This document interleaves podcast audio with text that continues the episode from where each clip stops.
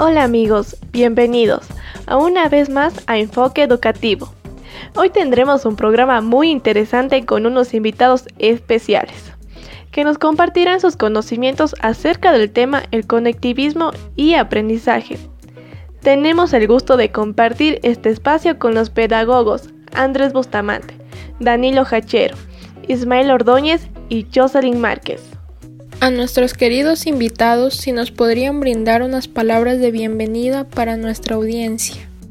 Buenos días, Doménica y Ariana, y a todo el público que nos está escuchando. Agradecemos la invitación a su programa. Empezaremos a hablar acerca de este importante tema en el área de la educación. Coméntanos, Andrés. Tú que eres un investigador acerca de las teorías del aprendizaje, ¿nos podrías mencionar sobre el conectivismo?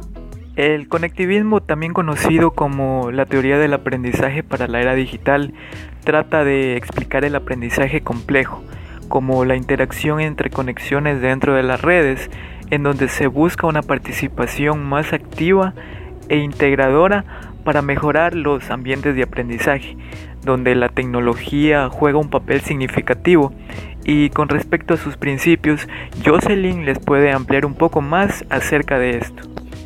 Bueno, continuando con el tema, eh, los principios, según Xiamen 2004, eh, eh, identifica que el aprendizaje y el conocimiento se encuentran en la diversidad de opiniones. También que el aprendizaje es un proceso de conectar nodos o fuentes de información especializadas. Que el aprendizaje puede residir en dispositivos no humanos. La capacidad de ver las conexiones entre campos ideas y conceptos es una habilidad básica.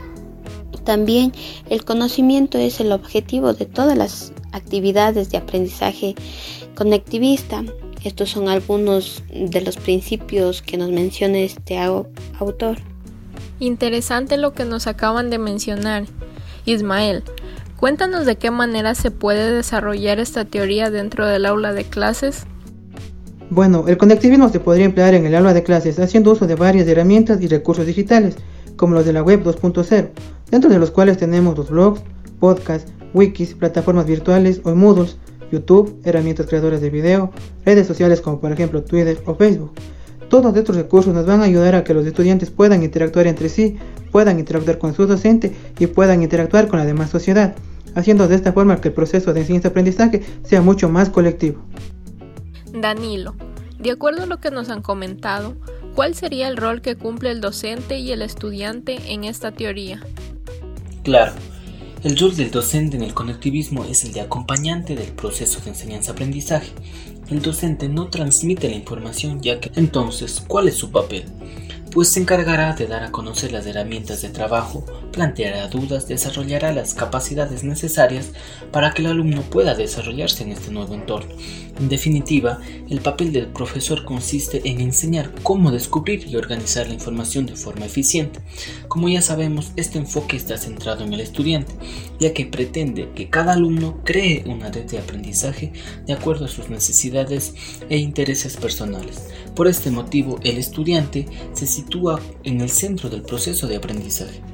En base a la información que nos han brindado, podemos concluir que el conectivismo permite entender las nuevas tecnologías aplicadas al aprendizaje y vincularlas no solo con la adquisición del conocimiento, sino con el desarrollo de habilidades e incluso intentando hacer un esfuerzo mayor en la profundización del proceso de aprendizaje.